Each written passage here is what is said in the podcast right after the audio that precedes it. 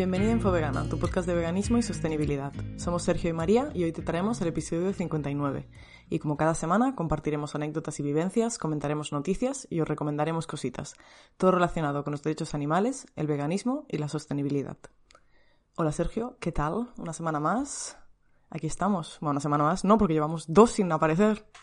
Muy bien, eso iba a decir que con ganas, con ganas de, de volver a hacer un episodio del podcast después de estar desaparecidas un par de semanitas. Pero bueno, que teníamos un poco de justificación y nada, ya a seguir ahora ya. Muy bien. ¿Quieres empezar dando precisamente estas justificaciones? O... Dando el parte. Eh, sí, ¿Qué ha yo pasado? la semana pasada estuve en Madrid trabajando eh, en una feria, entonces eh, estuve toda la semana allí y fatal, porque me puse malísimo, además Malísimo a de mitad la de semana. vida. Hacía años que no vomitaba. ¿Identificaste la causa o fue...? No, la verdad. Eh, me sentó algo, pillé un virus de estos estomacales que hay por ahí volando en el ambiente ahora. O me sentó mal algo de la comida de algún sitio, o no sé, pero fatal. Lo siento, uf, ha habido un par de, no sé, como de, de semanas que todo el mundo estaba enfermo, ¿no? Y No sé, igual te pilló por ahí. Sí, sí, había pasa, me dio fiebre ahí y todo y fatal, fatal, la verdad. Es lo que más odio en el mundo, vomitar. No hay nada que odie más en el mundo. Ya. Eh, y, y muy mal. Entonces hubo una tarde que me salté la cena con los del trabajo y me acosté a las 7 de la tarde y no me desperté hasta las 7 de la mañana del día siguiente. Muy bien, ahí regenerando Y- cosas. Sí. y ahí empecé a recuperar un poco. Jo, bien. pobre. Pobre, oh. No, pero bien, bien, pero el resto bien. Pero bueno, que sí, que han sido un par de semanas de, ¿no? Que teníamos trabajo, cosas tal, y que, que nos ha sido imposible grabar. Pedimos disculpas, pero que teníamos muchas ganas y que, y que nos encanta hacer esto. Exacto. Aclaración también que el otro día comentábamos esto con un grupo de activistas y, y una de ellas nos dijo, es que siempre estáis enfermas. Y os, os falta la vitamina B12, os faltan cosas. Y no, no, no es por el veganismo, es que somos un par de blandurrias. Ya éramos así antes de ser veganas. Eh, sí. Eso. O sea, cualquiera que me conoce sabe de toda la vida de Dios que, que yo voy con el... o sea, empieza el, eh, se, se levanta el primer aire de invierno y ya voy con el pañuelo en el, en el bolsillo hasta que llega la, la primavera. O sea, eso, Exacto. eso es así. así que no... Sí, no... De hecho, me, de hecho, me pasaba más antes. Toma ya. ¿Cómo te quedas? ¿Cómo te quedas? Que vengan ahora aquí las, las activistas carnistas a decirnos... Y desde hace unos años me pongo menos enfermo, pero siempre he sido... sí, parece sí, de- imposible que te pusieras más enfermo de lo que te pones ahora. Puede ser así.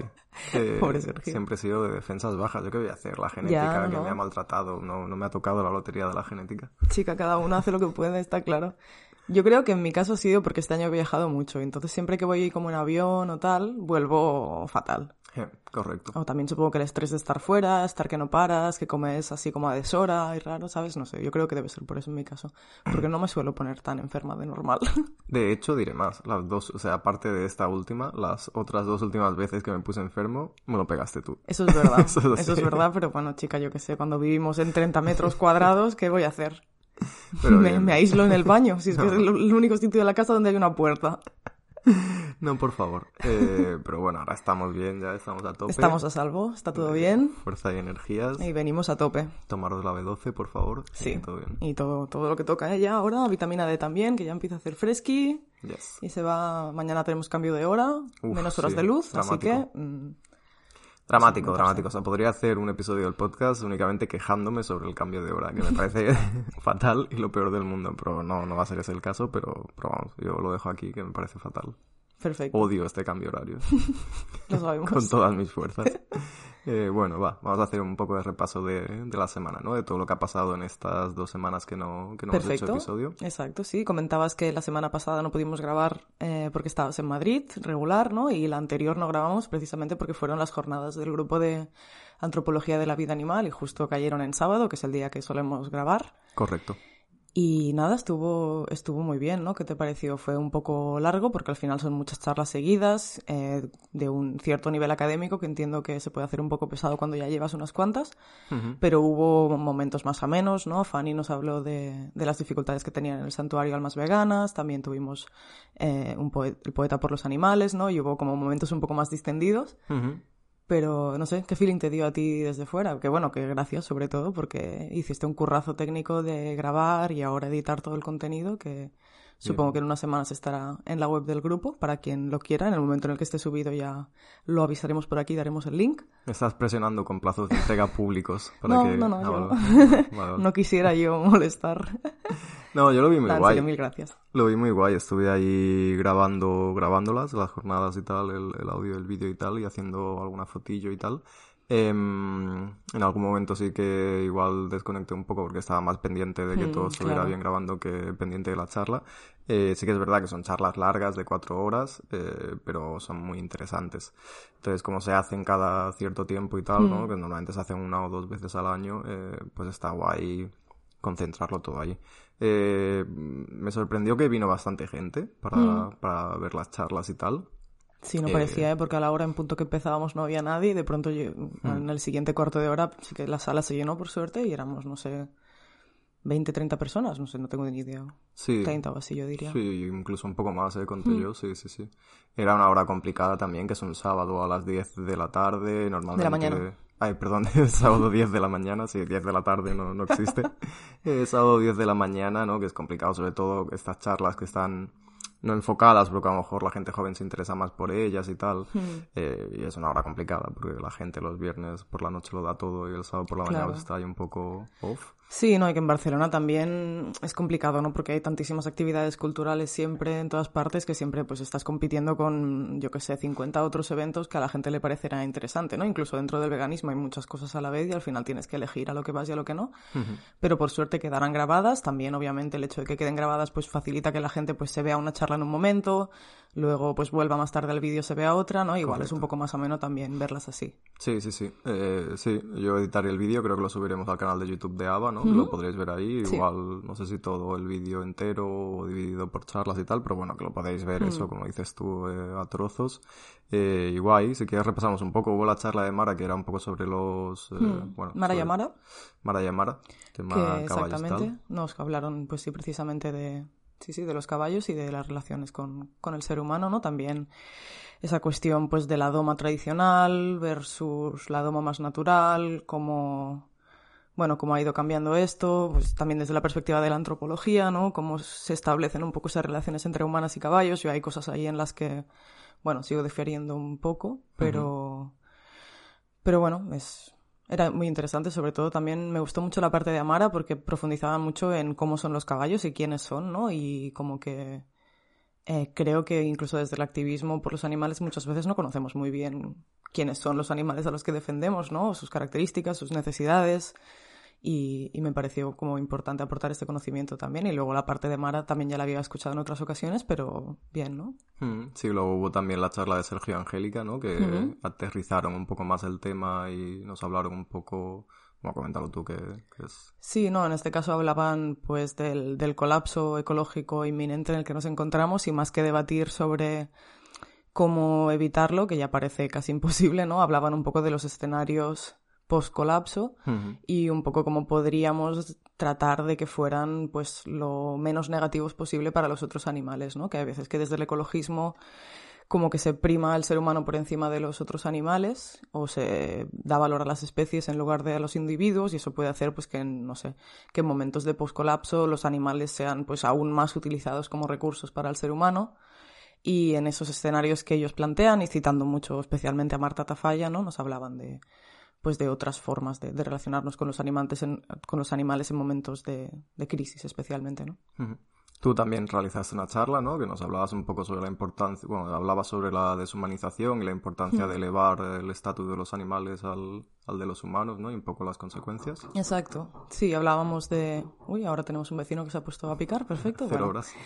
Las típicas horas de sábado por la mañana. El clásico, en fin. Hablaba precisamente, pues sí, ¿no? Cómo la forma en la que ponemos al ser humano por encima de los otros animales influye en que utilicemos a los animales como una forma de, de evaluar al resto de grupos humanos, ¿no? Cuando, por ejemplo, en, no sé, en las personas negras esclavizadas se las comparaba con simios, durante el holocausto judío también se hacía como esta comparación entre los judíos y ratas, ¿no? Como esta forma de, a través de hacer esa especie de metáforas animales, pues cómo conseguimos reducir el estatus de consideración moral que creemos que merecen ciertos grupos y luego como eso a su vez valida pues un montón de prejuicios que cuando se llevan a la acción se convierten pues en, en violencia directamente, ¿no?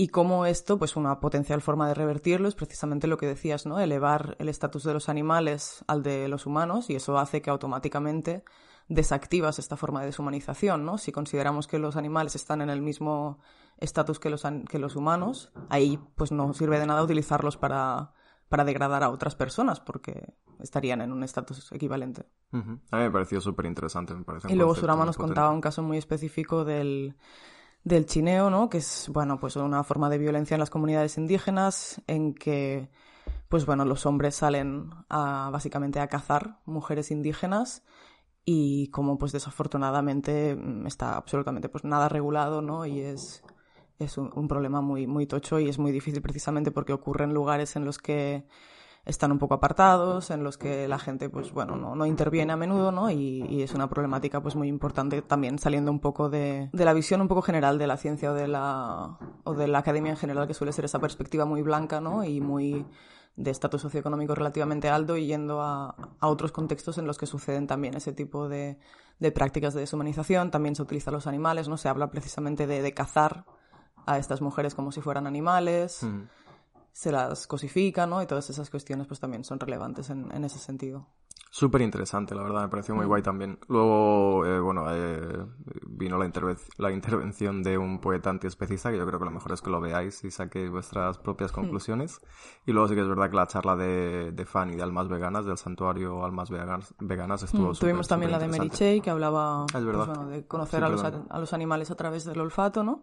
Y sí, después efectivamente la de la de Fanny, que, que bueno, que estuvo, estuvo muy bien, ¿no? Creo que es una persona que eh, puede que incluso desde el activismo, desde el veganismo, haya ciertas personas que aún la tienen, pues, como un poco cruzada por todo lo que pasó hace tiempo, por la mala prensa que han tenido y que, bueno, precisamente que se las ha utilizado como una diana para atacar a todo el movimiento, ¿no? Y, y es una persona con un discurso pues muy, muy coherente, muy válido y a mí la verdad que me gustó mucho escucharla. Mm. A mí también, sí, sí, que bueno, eh, que tomemos conciencia que siempre lo tenemos presente, pero que nunca va mal recordar, ¿no? La importancia de, de los santuarios animales en, en, todo este ecosistema antiespecista, ¿no? y que hacen una labor que, que es muy dura, que es mm, increíblemente necesaria y que a nada que podamos un poco ayudar, ya sea en forma de hmm. voluntariado o en ayuda de pequeña ayudas económicas al mes, pues es importante que colaboremos un poco con esto porque realmente sería una lástima que,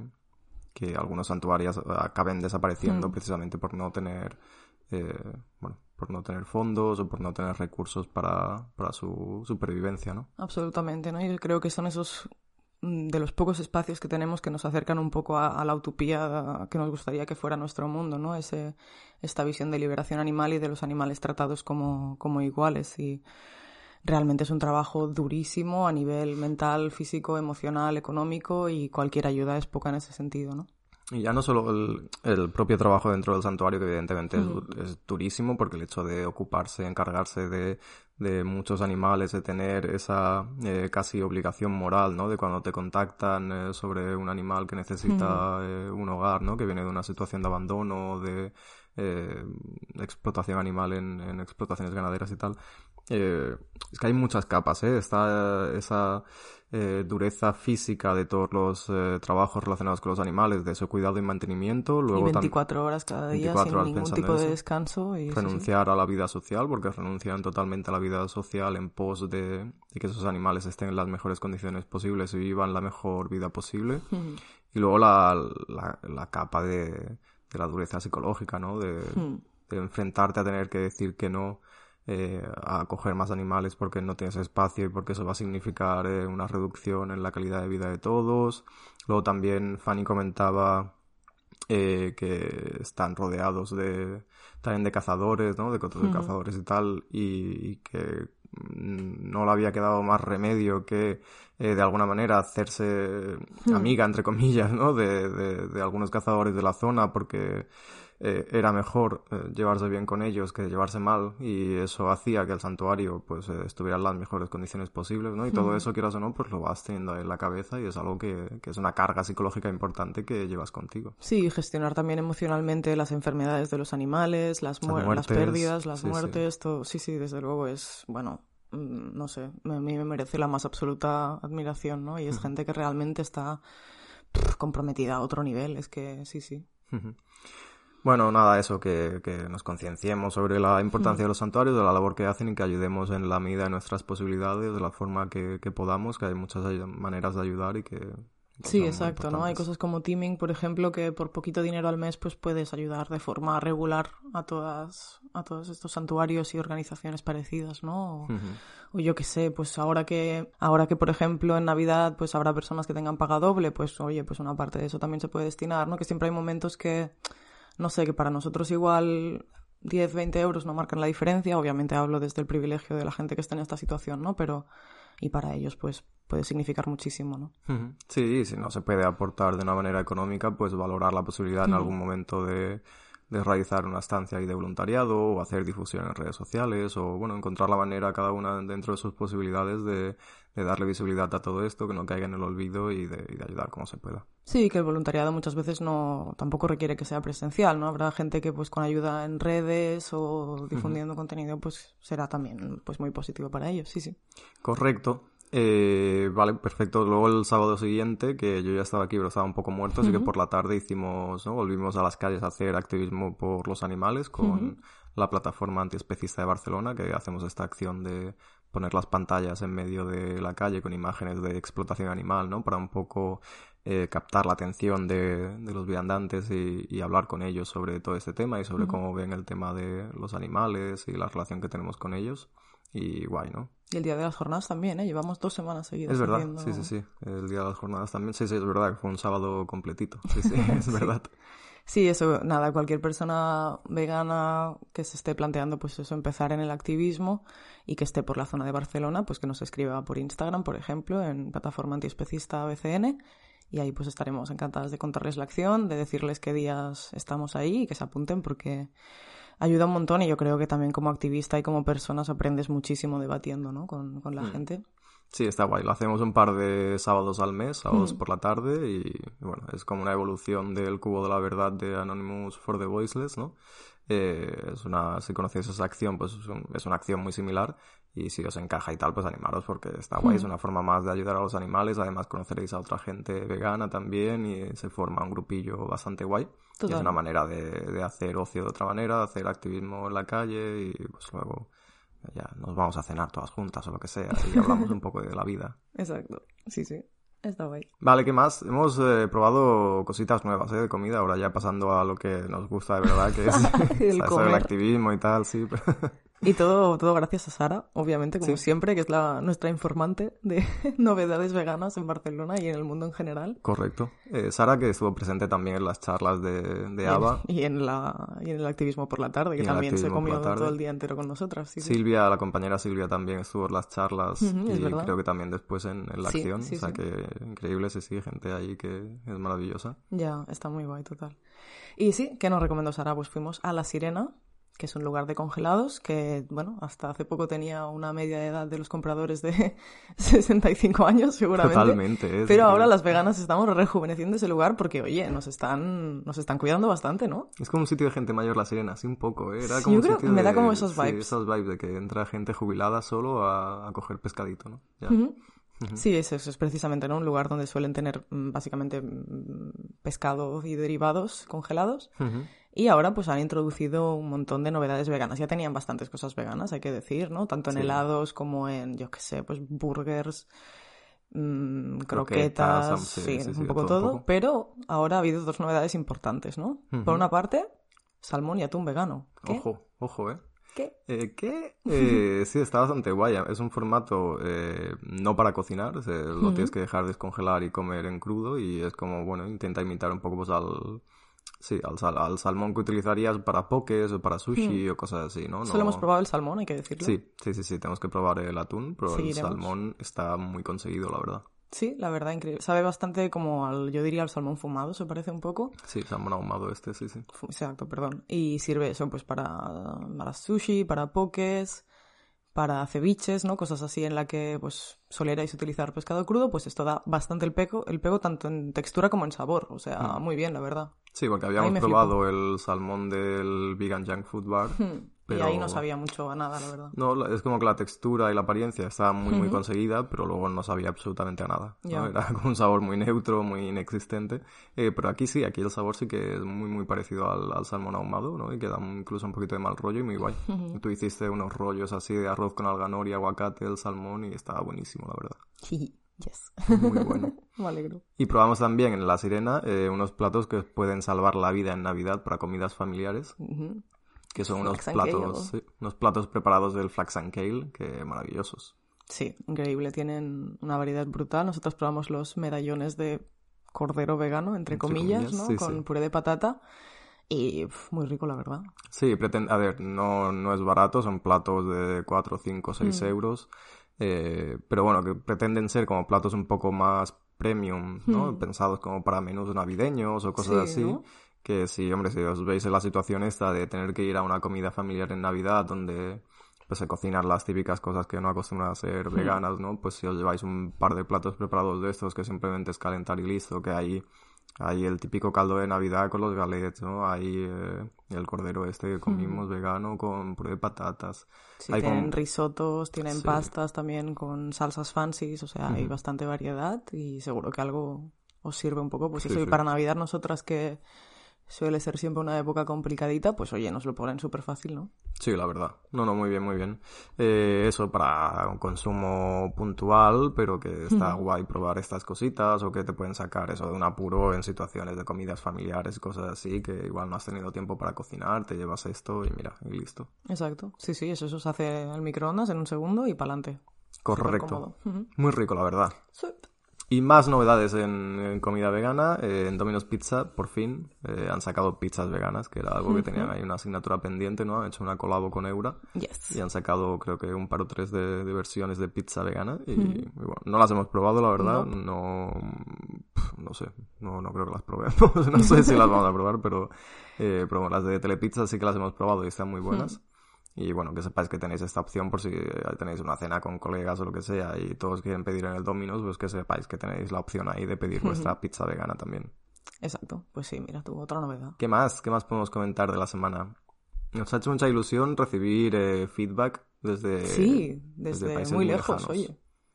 Que está guay, que nosotros pensamos que nos escuchan tres personas de, de aquí, del, del Mollet del Vallés.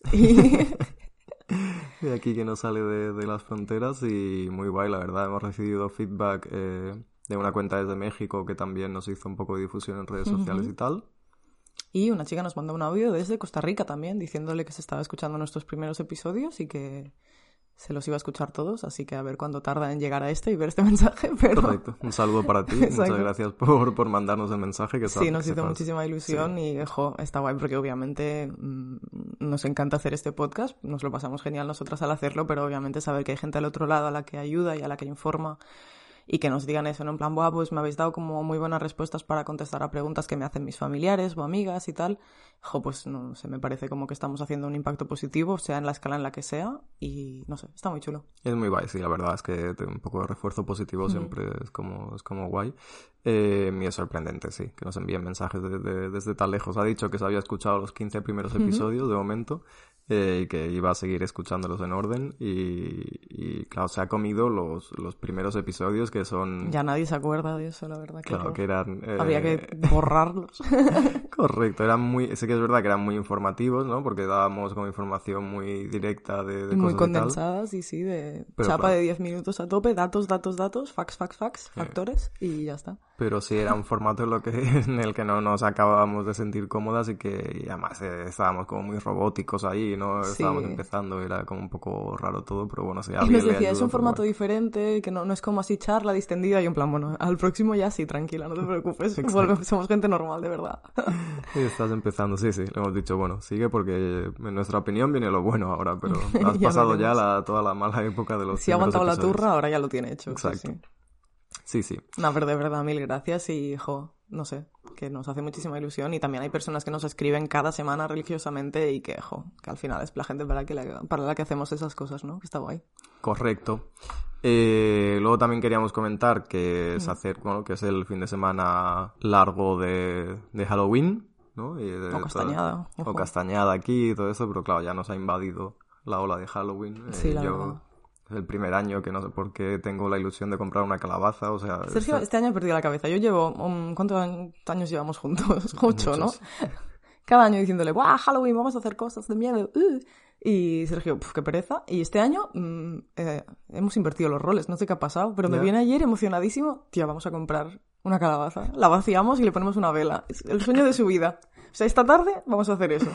Eh, Halloween básico, o sea, no he hecho Halloween básico, Halloween primero de Halloween, eh, que es vaciar una calabaza y ponerle una vela dentro, y ahora no sé por qué me ha hecho ilusión, o sea, me ha- no sé, me, me he dejado ganar por el espíritu de Halloween. Muy bien. Pero no sé cómo lo vamos a hacer, pero bueno. Está, está ahí el proyecto. ¿Cómo se vacía una calabaza? No sé sé. nada. Bueno, da igual. Ya os contaremos la Te semana que, te viene. digo que estoy en primero de Halloween, no, no sé nada. Me pondré un vídeo donde un tutorial niño de y ya 5 está. años de Kentucky me explique cómo vaciar una calabaza. Perfecto. Pero sí, esto va a pasar. Bueno, está bien porque con la calabaza podemos hacer cosas, ¿no? Sí, Que claro. yo tengo esa adicción al, al pumpkin spice latte. Sí, claro, claro. Se puede usar hacer para eso, o para postres, o para algo. Sí, Sí, sí. desde cremas de calabaza hasta pasteles con calabaza. Tenéis un montón de recetas por ahí por las redes. Sí. Comentar también, hablando de comida vegana, que ayer mi colega del Lab Javi defendió la tesis doctoral y eh, obviamente, bueno, después de las tesis presenciales se suele hacer como un poco de pica pica y se curraron que hubiera comida vegana, así que Muy mil guay, gracias. muy Enhorabuena y eso.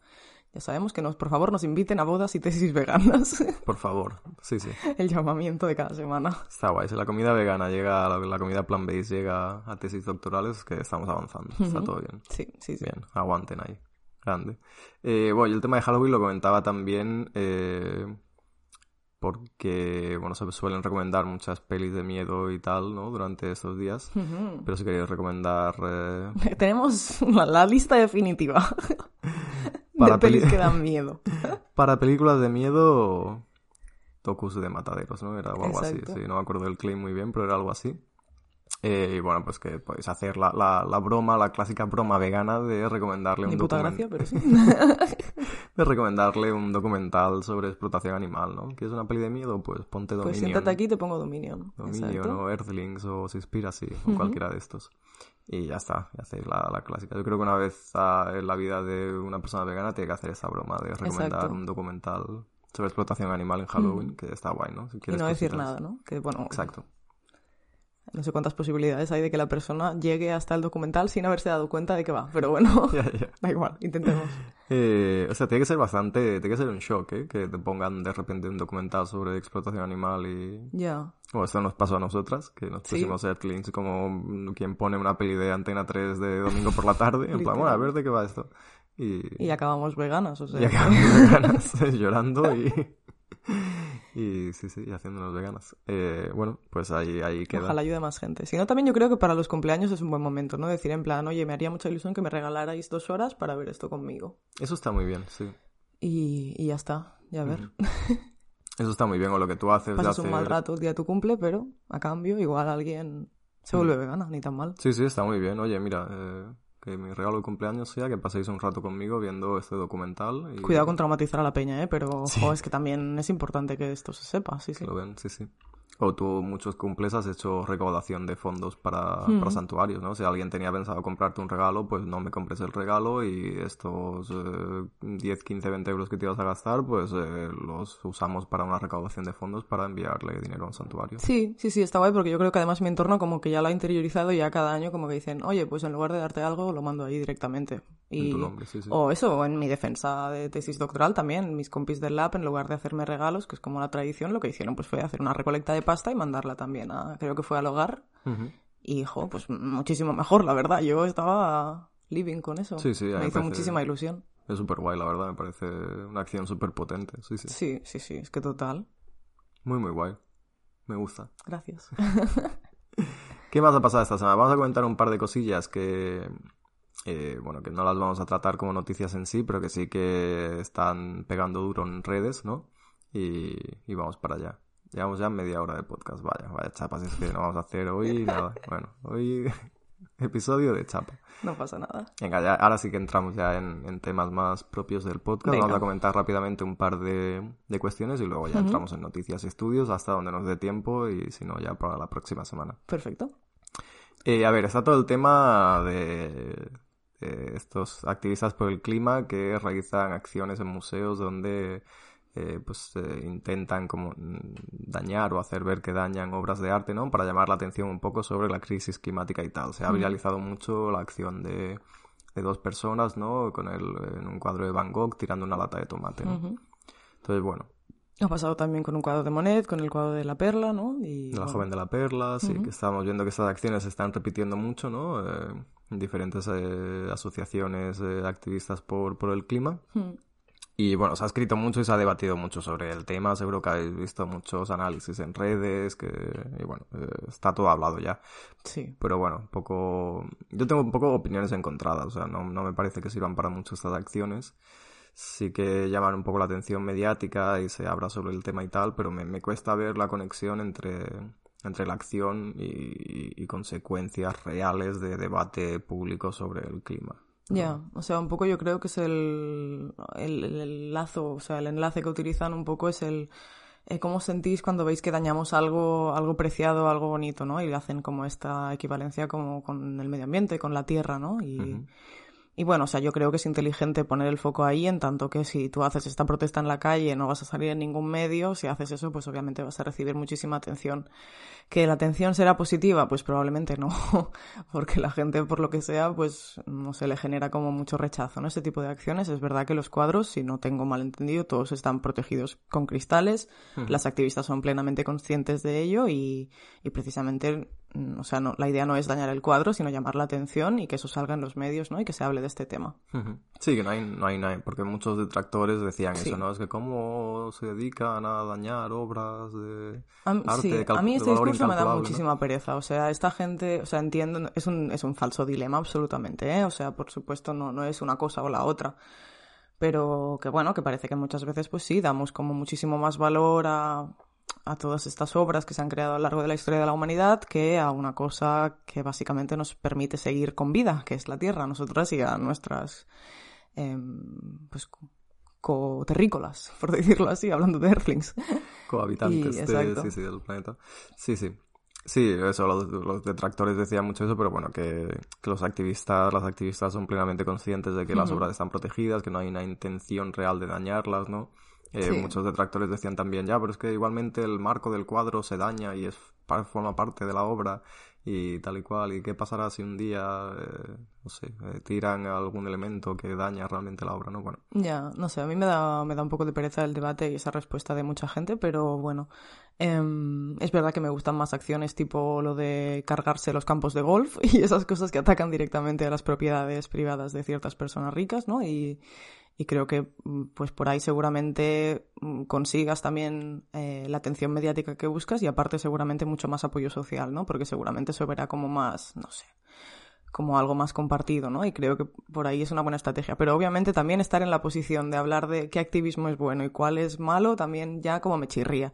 Y además esos comentarios vienen de gente que no hace nada. Entonces, sintiéndolo mucho, ¿eh? que obviamente todo el mundo tiene derecho a opinar, bla, bla, bla, pero gente que no se ha movido en su vida por nada. Ya, ya, sí, sí.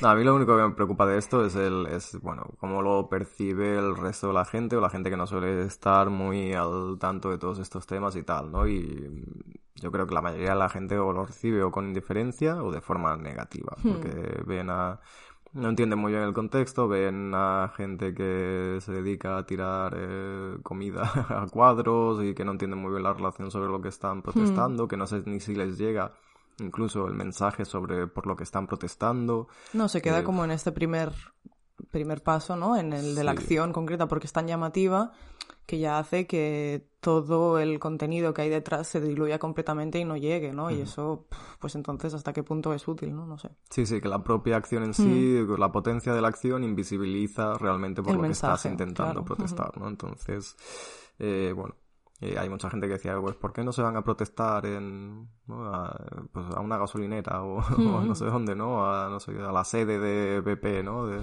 eh, bueno, pues sí, es que también, ¿no? Pero bueno, es un poco que... es que...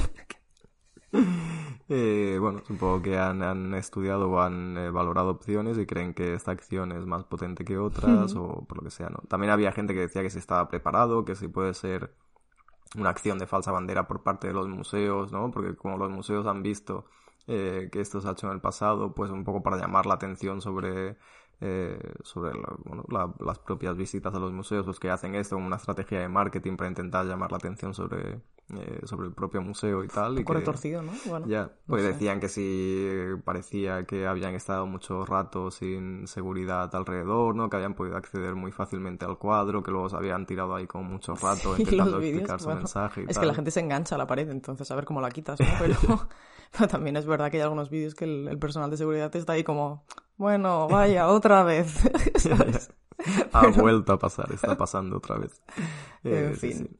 Pero bueno, bueno, sin más, ¿no? Eh, sí, la verdad. No va a ser la última vez que pase, va a seguir ocurriendo, eh, pero, pero bueno. Bien, a favor del activismo, pero por favor, pues eso, ¿no? Que, no sé, que cada uno siga haciendo lo que considere útil, pero que por favor que tratemos de que los mensajes lleguen, que al final es por lo que salimos a, a las calles, ¿no? Mm. Correcto. En otro orden de cosas, en el... Siempre me, he tenido la ilusión de decir esto de en otro orden de cosas. En otro orden de cosas. Como muy de, noticiario clásico. Eh, bueno, hubo en el Congreso de los Diputados una especie de debate, ¿no? En el Congreso de los Diputados este de, de, España hubo como un debate sobre pues, eh, la ley de, de, protección animal, ¿no? Sobre todo este tema de la inclusión eh, de los perros usados para la caza, ¿no? Que hablamos en el anterior episodio del podcast, en esta ley o no y tal. Y bueno, pues eh, nos dejó varias perlas, la verdad, eh, que queríamos un poco compartir con todas vosotras. Y son un par de audios de, de señoros de la caza. Yo lo apunto de aquí como señor, audios señoros de la caza. Y son un poco... Sí, creo que como, no sé, uno de ellos es como el presidente, ¿no? De la Asociación Nacional de la Caza o, pues, yo qué sé, el equivalente a eso, sí, ¿no? Sí, todo aquí apuntado, ahora comentamos quiénes son. eh, quedaos hasta el segundo audio, por favor. El primero es lamentable, pero el segundo es, una joya increíble. Venga. Eh, vamos allá. El... es que me parece, me parece increíble. El primer audio es de Manuel Gallardo, que es el presidente de la Real Federación de Caza. Eh, bueno, que básicamente el audio lo que asegura es que no se puede eh, legislar para minorías radicales. Entonces, refiriéndose sobre todo a las, a las personas veganas. Entonces lo escuchamos y, lo comentamos. Venga, dale duro. Que si no fuese por la gravedad de lo que estamos hablando, che, que esto sería hilarante. Es que ahora mismo parecería una broma lo que estamos hablando aquí. En definitiva, nos encontramos ante una ofensiva animalista que ha encontrado el camino para imponer su particular ideología a través del imperio de la ley. Hablamos de una minoría en este país, que intenta implantar un nuevo modelo social en lo que los animales ocupen un espacio que no les corresponde, pero por las propias leyes de la naturaleza y, oiga, por nuestra propia supervivencia, por la supervivencia de los seres humanos. El animalismo es sin duda eh, un paso más en la intención de construir una sociedad, a nuestro juicio, decadente, donde no se avanza en la defensa de los derechos eh, humanos, sino en responsabilizarnos pues, de todos los males del planeta Tierra y acusarnos a todos de maltratadores de inocentes animales no todos los animales son iguales y que no se les puede dar el mismo tratamiento. Que hacerlo atenta contra su bienestar y, por supuesto, contra la libertad de muchos ciudadanos por los que deben velar. Que no se puede legislar contra la ciudadanía para conformar a minorías radicales. Que no se puede condenar al mundo rural, a la ganadería, a la caza, al deporte. O satisfacer a personas que prefieren sacrificar a sus congéneres en la absoluta creencia de que los animales son más importantes que las personas sacrificar a sus congéneres, ¿eh? Es, no, dejarles salir a cazar es sacrificar a sus congéneres. Sí, sí, sí. A ver, hay muchas capas, ¿eh? eh hay muchísimas que tendríamos que haber parado a cada frase, básicamente. no acabaríamos nunca. Defiende el deporte, ¿no? El, deporte de la caza. ¿Deporte de la caza? Hablan de legislar para minorías radicales cuando ellos son el 1,2% de la población, ¿no? Y la mayoría de la población de España se opone a la caza, porque además es eso, contamina el medio ambiente, ocupa la tira de terreno de monte que se podría utilizar para actividades bastante más positivas, ¿no? Y, y bueno, mata animales, no sé, no hay mucho más que decir. Y habla, bueno, sobre este tema también, ¿no? Este argumento de, de poner el foco en la ciudadanía, ¿no? De responsabilizar a la ciudadanía sobre lo que le ocurra a los animales, pero es que estás presidiendo una federación de caza que lo que hace eh, directamente es matar animales. Entonces, ¿a quién vamos a responsabilizar? Pues a Claro, y que, bueno, que yo sepa, es nuestra especie en la que se está, pues eso, eh, participando en, y creando y financiando y legitimando todos esos sistemas de explotación animal, ¿no? Eh, pues ¿a quién vamos a acusar? ¿A los árboles, señor? Pues no, claro que es nuestra especie y claro que todas tenemos que tomar responsabilidad de eso, ¿no? No es una, una cuestión acusatoria el animalismo, es simplemente el tomar responsabilidad y cambiar nuestras acciones para construir algo que es más justo, ¿no? O sea, no se puede poner en el mismo nivel el derecho de estos señores a ir al monte a pegar tiros con la vida de esos animales. Porque esos animales pues, pues sienten y sufren y eso pues hace que merezcan una consideración moral que, en el punto en el que estamos de, evolución moral, por decirlo así, creo que es que hay que empezar a tener en cuenta, ¿no? Totalmente, sí, sí. Y bueno, esa forma de referirse al, al, al, animalismo, ¿no? Como, bueno, que ellos identifican sus, sus enemigos, ¿no? Eh, hablan de eso, hmm. del animalismo, de las personas veganas, ahora veremos en el segundo audio cómo se refieren directamente a las personas veganas y es como que están intentando eh, bueno, demonizar eh, todo este tema del animalismo, ¿no? Cuando muchas veces son medidas bastante tibias de bienestar animal y tal, ¿no? Y bueno, no sé.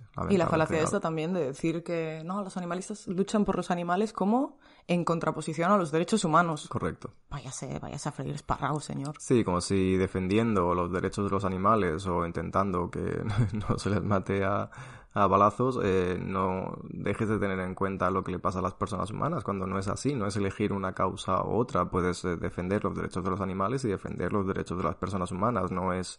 No, y es que en sí mismo el veganismo, o sea, mm, el veganismo en realidad es simplemente como la expresión del antiespecismo, pero el antiespecismo en tanto que intersección con todas las otras luchas, pues yo creo que pone en valor precisamente las vidas humanas oprimidas en, en nuestro sistema, ¿no? Entonces, o sea, si hay alguien, yo creo, luchando también por los derechos animales, en su mayoría, pues también es el, colectivo antiespecista, obviamente. En el momento en el que tú pones el foco en decir, oye, el hecho de que veamos unas vidas como menos importantes que otras es problemático, esto se puede trasladar a un millón de esferas y obviamente utilizarse pues para defender a colectivos humanos, ¿no? Entonces, eh, lo que estamos em, oponiéndonos o que planteamos que la gente se tiene que, pues eso, que replantear, es eh, precisamente pues esta posición de señor blanco privilegiado que mm, oprime a otros colectivos humanos y a otros colectivos animales. Eso es lo, el único enemigo, por decirlo así, o el único punto al que atacamos es este, no al, a todo el colectivo humano en, en beneficio de los animales, ¿no? Hombre, eso es una falacia enorme y es de no estar informado y de querer hacer pues este eh, bueno, pues hacer este enfoque, esta visión precisamente pues para dar como cierto peso a su discurso, pero que no nos aguanta por ningún lado, ¿no? Hmm, sí, sí, es este intento, ¿no? De decir, no, es que las personas que se interesan por los animales no se interesan por las personas y en cuanto a que somos personas humanas, eh, somos equipo y debemos luchar contra los que solo se preocupan por los animales porque para nada es preocuparse por los derechos humanos y esto nos va a causar una... Sí, siempre el rollo este, eh, bueno, completamente enajenados de la realidad, ¿no? Que es como, pues por favor, no, no sé, no tiene ningún sentido que digas eh, todos los animales no son iguales cuando estás hablando de, perros, o sea, perros de caza versus perros em, mascotas o considerados mascotas, ¿no? Em, ¿no? No es el mismo animal, en serio. ¿Por qué? Porque no lo es. Por el uso que le das. ¿Quién le da ese uso? Tú como ser humano, pues no sé, no hay que, no hay que replantear eso, no hay que poner eso encima de la mesa. Sí, sí, sí. Eh, a mí me parece muy importante lo que comentabas del tema, porque nos, lo hemos encontrado mucho en, en la calle también, ¿no? De que nos, nos comentan en plan, bueno, sí, está muy bien que os preocupéis por, por los animales, pero es que yo por lo que me preocupo son por las personas, ¿no? Cuando lo que tú dices, ¿no? Que el antiespecismo eh, tiene muchas capas y muchas vías de impacto y que una de ellas precisamente es preocuparse también por el impacto que tiene todo el tema, por ejemplo, de la alimentación a nivel mundial, ¿no? Si esa alimentación basada en proteína animal y cómo impacta realmente la vida de, las personas y de diferentes comunidades a través del planeta, ¿no? Y como una mm, posible nueva redistribución de los alimentos o un cambio en las dietas a nivel global podría producir efectos positivos tanto para el clima, que eso afecta a todas las personas del mundo, como eh, la redistribución de recursos, la recuperación de zonas boscosas, eh, etcétera, ¿no? Entonces, eh, no es que solo se preocupen por los animales de esas personas, sino que también se preocupan eh, por las personas, en que más personas puedan acceder a una dieta básica y, a, y bueno, es que no, no tiene ningún tipo de sentido, no hay por dónde coger ese argumento porque no, no es real. Absolutamente, ¿no? Y en el caso concreto también de las explotaciones y de los mataderos, ¿no? ¿Quién está, quiénes, qué personas humanas están trabajando en esos lugares, bajo qué condiciones? ¿Qué consecuencias ecológicas tienen para ellas? Y no, y no solo, o sea, no solo ecológicas, me refiero para la gente que está en esos lugares tiene consecuencias a nivel de salud mental, a nivel psicológicas decía, no ecológicas, ah, psicológicas, no. Efectivamente, ¿no? Tiene todas estas consecuencias para esas personas, tanto físicas como mentales, como bien decías, y obviamente en qué lugares se sitúan también también estos, estos sistemas de explotación, ¿no? Obviamente son en, muchas veces en comunidades empobrecidas y eso hace que, en ese caso sí, a nivel ecológico, tenga consecuencias muy negativas para esas comunidades, ¿no? Si hay un incremento, pues por ejemplo, de los purines en la zona, de los gases que se emiten eh, esos lugares, pues obviamente eso hace eh, desencadena un incremento en enfermedades cardiorrespiratorias, en, muchas cuestiones de salud, ¿no? Aumenta también la probabilidad de desarrollar cánceres por estar expuestos a estos químicos y convierte esos lugares en, en completamente inhabitables para personas precisamente del mundo rural. Entonces, y eso lo hemos visto aquí en Murcia, en Estados Unidos es clarísimo que se sitúan esos lugares específicamente en comunidades empobrecidas.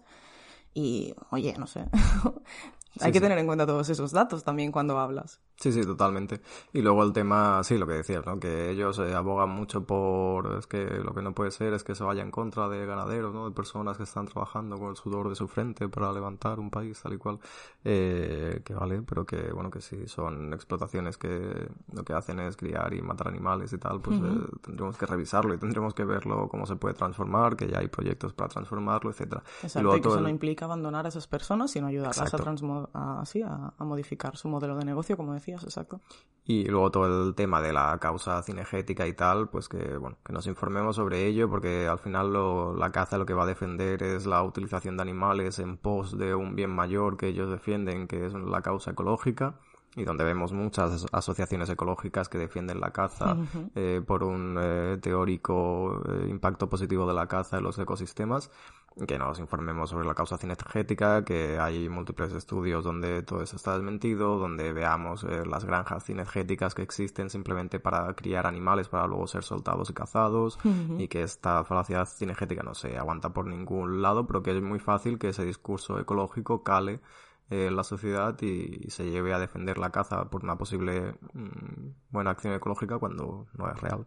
No, exacto. Y que si en el caso de que fuera válido y aceptable em, tratar de reducir eh, ciertas poblaciones, eh, existen métodos pues más éticos que no pasan por matar a estos animales, ¿no? A balazos. Correcto. Eh, bueno, en fin, ya está. Pues hemos hecho un nuevo amigo que es el presidente de la Real Federación de Caza. y ahora, bueno, pues os hemos prometido un buen salseo y os lo vamos a dar. Esto es así.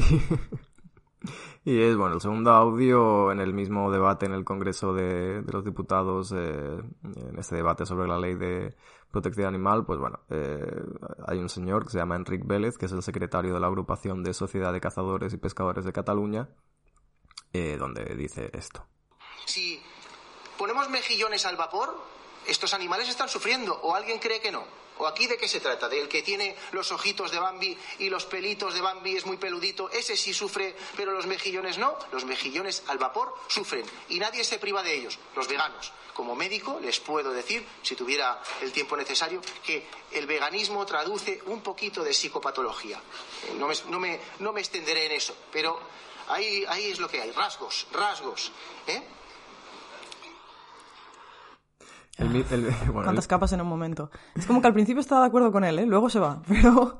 Sí, sí, al principio es en plan, sí, sí, tienes razón. Nos habla de lo, de lo que es el efecto Bambi, que es algo bastante conocido en la investigación en psicología social, ¿no? De que obviamente tendemos a tener bueno, más consideración moral o más voluntad de protección y de cuidado hacia esos animales que nos resultan más monos, ¿no? Y eso se ve especialmente en aquellos animales que tienen pelo, que tienen los ojos grandes, las narices pequeñas, ¿no? Como que se parecen más como a bebés, por decirlo así, y eso, se conoce como el efecto Bambi, efectivamente, y es, es un sesgo cognitivo que obviamente no determina que un, un animal merezca o no derechos, ¿no? El hecho de que sea bonito. Igual que con las personas, pues no únicamente respetamos a las personas que nos parecen atractivas, sino que creemos que el atractivo no es, no es un criterio válido para la consideración moral, sino que obviamente es la sintiencia, como él mismo dice, ¿no? De la capacidad de sufrir y que es posible que los mejillones tengan, ¿no? Hay estudios que, por ejemplo, en las almejas se ha visto que hay pues ciertos ganglios nerviosos que reciben a las neuronas aferentes y que permiten pues procesar este tipo de estímulos nociceptivos. Hay evidencia también en, caracoles. Obviamente es muy preliminar, hacen falta muchísimos más estudios, pero eh, ante la duda siempre es mejor pues pecar de, de proteger a alguien que sea sintiente o que no lo sea que, no puedes ir en la dirección contraria ¿no? y hacer daño a alguien que sí que puede ser que tenga esa capacidad de sufrir. Sí, sí, como, bueno, él, él mismo se ríe al final de su intervención, como, bueno, como ni creyéndose sus palabras, pero bueno. Eh, pero sí, que bueno, que en vez del ejemplo de los eh, mejillones, que igual sí que hay un poco más de debate, eh, podría haber pues un ejemplo con un cochinillo y sería igualmente válido, ¿no? Es, Esa idea de que, de eso, de que respetar a animales que nos parecen bonitos o animales con los que tenemos eh, más relación de familia, como pueden ser perros y gatos, pero eh, no traspasar esa consideración moral, moral o ese respeto hacia eh, los animales que normalmente se utilizan para, para comida, ¿no? pues que hay ahí una, una clara incoherencia, ¿no? Que deberíamos revisarnos todas. Y ahí sí que... y que ese señor manifiesta claramente y que tiene todo el sentido. Hasta que dice, de pronto, que el veganismo se asocia a la psicopatología, ¿no? Que es obviamente pues a la cuestión de tener pues mayores, eh, no sé, predisposición a la enfermedad mental, que eso es algo que me gustaría muchísimo ver los estudios en los que se ha examinado esto de forma longitudinal y controlando por todos los factores, por favor. Es que no tenía, no tenía tiempo. Ha dicho, si tuviera tiempo lo explicaría mejor, ¿eh? pero como no tengo tiempo... Suelto un titular y me voy a mi casa. y ya está. Y eso pasa a ser verdad y nada, no, por favor, ciencia un poco. Rasgos, rasgos de psicopatología.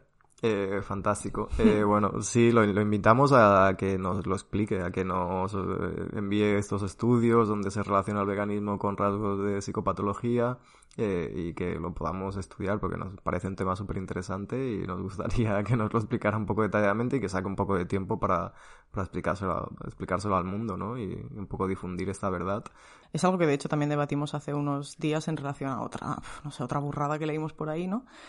Eh, pero yo creo que en el caso de que fuera así, de que existiera mayor predisposición a los trastornos eh, de salud mental en las personas veganas, creo que es precisamente por el hecho de estar continuamente luchando contra un sistema que, que va totalmente en contra de lo que tú defiendes, ¿no? O sea, entonces, si tú estás completamente posicionado en una cuestión de tratar de crear lo que para ti es un mundo más justo, y lo ves de forma muy clara y todo el mundo pues va como en la dirección contraria, pues obviamente lidiar con eso tiene consecuencias para la salud, para la salud mental y lo vemos en el burnout de muchas activistas y lo vemos pues en, dentro del activismo pues en el día a día básicamente, ¿no?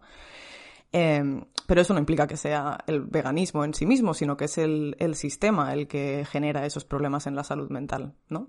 Sí, Del mismo modo que las activistas pues antirracistas estarán más expuestas a pues al hecho de estar luchando contra ese sistema que obviamente pues mm, puede generar más problemas de salud mental, igual en el feminismo, igual en cualquier lucha que se oponga a un sistema que es mm, pues destructor, eh, poco equitativo, ¿no? Y con el que obviamente supone pues unas cargas y unas consecuencias para una misma estar oponiéndose a eso continuamente. Sí, o el propio capitalismo en sí, ¿no? Donde muchas de las causas de, de depresiones, de suicidios y de tal son eh, causadas pues, por los propios eh, sistemas internos del capitalismo, de acceso al trabajo, de acceso a una remuneración justa, acceso a recursos, a vivienda, etcétera, etcétera, que eso pues evidentemente hace que te mine a nivel mental y que puede causar que desarrolles eh, ciertas patologías. Exactamente, ¿no? Yo creo que es también muchas veces cuando hablamos de, no sé, de las barreras o de, de eso, de causas de problemas mentales, ponemos el foco en el lugar equivocado, ¿no? Es en el,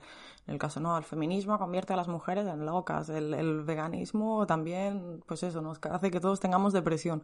Oye, no, el problema está en el otro lugar, el problema está en el, en el sistema dominante y mayoritario que precisamente al ser dominante y mayoritario a veces parece invisible, ¿no? Pero es ello lo que causa. Todas esas barreras están ahí, en esos lugares. Y es lo que hay que replantear y, cambiar. Sí, sí, que muchas veces te puede superar esta amplia aceptación social sobre temas que tú ves claramente que son injustos, pero como están ampliamente aceptados a nivel social y no se debate mucho sobre ellos y todo continúa un poco hacia adelante y no se plantean debates ni se cuestiona nada, eh, pues causa un poco de frustración de ver que, que, no se está intentando cambiar algo que es a todas luces injusto y que debería cambiar, ¿no? Absolutamente. De todos modos, esta declaración de causalidad que ha hecho esta persona no tiene ningún sentido, no se sostiene por nada, no nos ha dado ni una miserable referencia a la que agarrarnos para revisar, así que, que no, bueno, que no vayamos en ese plan, por favor, por la vida que es que tengamos al menos debates serios en los que se hable desde otros lugares, que si tienen argumentos y tienen forma de referenciarlos bien y de basarse en evidencia, pues, pues oye, ahí que lo planteen y ahí podemos debatir cosas, pero si los debates están a este nivel es imposible hablar de nada, porque es todo el rato apelar a falacias, a emociones, a esta especie de enemigo que somos los animalistas. Y es que, venga, va, no, no hay forma de, de hablar en serio de eso, ¿no? Sí, sí. Bueno, una joya, una joya que nos ha regalado este señor y que ojalá que nos dé más detalles sobre su tesis, eh, psicopatología en personas veganas, y a ver si nos aporta algún dato en el futuro. Eh, bueno, increíble. Eh, creo que se nos ha ido de las manos este episodio, ¿no? Efectivamente, teníamos preparados estudios, teníamos preparadas noticias, pero llevamos ya 55 minutos solo en el primer párrafo de resumen de la semana, algo que nos pasa bastante a menudo. Fantástico, genial. Bueno. Bueno. a ver, una, quiero hacer una última recomendación rápida. Venga. Eh, he leído por aquí que Marta Tafalla ha sacado un nuevo libro. Eh, se llama Filosofía ante la crisis ecológica. Eh, evidentemente acaba de salir, no lo hemos leído, pero nos fiamos totalmente de Marta Tafalla y pinta interesante y puede ser eh, una lectura guay para futuras lecturas que tengáis eh, previstas y pendientes. Comentar también que desde el grupo de antropología de la vida animal le hemos hecho una entrevista a Marta Tafalla precisamente sobre este nuevo libro y tratamos pues precisamente un poco de incidir en esos puntos ahí que son más grises, en los que hay más matices y a ver cómo pues Marta nos puede responder en esos contextos que yo creo que es precisamente lo interesante, ¿no? Es una persona que, bueno, admiramos muchísimo desde luego y que tiene una visión que pues seguramente muchas compartimos en cierta medida y seguro que, bueno, igual que los libros anteriores, este aportará mucho al movimiento, ¿no? Correcto. Eh, y también comentar algunas cositas que hay por aquí. Eh, por ejemplo, eh, se está haciendo una acción de, de cena solidaria para recaudar fondos para el Hogar Animal Sanctuary, para la Fundación El Hogar. Eh, creo que se hace en diferentes eh, restaurantes de Barcelona. Si estáis por Barcelona, creo que hay unos días que, que se pueden eh, acceder a estas cenas solidarias. Eh, por ejemplo, en el restaurante Alive es el próximo 12 de noviembre Ahí estaremos. que allí estaremos nosotras también. Y bueno, pues es una forma de que si teníais pensado ese fin de semana, esos días, eh, ir a comer o cenar fuera algún día, bueno, son cenas, eh, ir a cenar fuera, eh, pues bueno, pues que si lo podéis hacer en estos eh, restaurantes que se han adscrito a esta propuesta y tal, como el restaurante Life, pues guay, porque además de ir a cenar fuera que ya teníais previsto, pues eh, eh, parte de- del precio de esa cena va a ir des- destinado a ayudar a- al santuario, hogar Animal Sanctuary. Toda la información imagino que estará en el, en el Instagram de, de este santuario. Correcto. Así que podéis ahí buscar cuál os viene mejor. Sí, mira, acabo de acceder por aquí. Es una propuesta de super multicomedor eh, solidario para el Hogar Animal Sanctuary. Eh, las fechas son del 31 de octubre al 13 de noviembre y se han sumado 34 restaurantes de todo el estado español, ¿vale? Eh, y en el- la publicación, en la última publicación del Instagram de la Fundación El Hogar, tenéis toda la lista de restaurantes que se han unido separados por eh, ciudades o comunidades autónomas. Por ejemplo, hay en Granada, en Málaga, en Sevilla, en Teruel, en Asturias, en Mallorca, en Fuerteventura, en Salamanca, bueno, en un montón de sitios, en Barcelona, en Madrid, en Girona, Lleida, Tarragona, en un montón de sitios. Genial. Español. Animalistas conquistando el mundo. Di que sí. Del 31 del 10 al 13 de noviembre, en la última publicación del Instagram del hogar Animal Sanctuary tenéis toda la info y podéis elegir el restaurante que os vaya mejor si tenéis alguno cerca de casa. Perfecto. Pues ahí queda la recomendación. Nosotras ahí estaremos, como hemos dicho, en el live. Y esperamos, pues eso, que muchas, os, pues eso, os apuntéis y, y contribuyáis un poco a la cuestión de los santuarios, que como hemos venido diciendo es absolutamente fundamental para avanzar en, en la dirección que queremos, que es la de la liberación animal. Guay, pues hasta aquí, ¿no? El episodio de hoy. Hasta aquí el episodio de hoy. Recuerda que tienes más información sobre veganismo y sostenibilidad en nuestra web infovegana.com. Te animamos también a seguirnos por nuestras redes sociales. Nos encontrarás como Infovegana en Facebook y Twitter y como info-vegana en Instagram. Nos encantaría que nos hicieras llegar tu opinión sobre los temas que hemos debatido hoy a través de nuestras redes y no dudes en enviarnos noticias o peticiones de temas que crees que sería interesante tratar en próximos episodios. Y por favor, síguenos y déjanos una pequeña reseña en la plataforma desde donde nos escuches y comparte este y todos nuestros episodios con tus amigas, tu familia o con quien creas que pueda resultarle interesante. Esto nos ayuda muchísimo a crecer y hacer llegar el mensaje de los derechos animales a más personitas bonitas como tú. Como siempre, gracias por escucharnos y hasta la próxima. ¡Chao!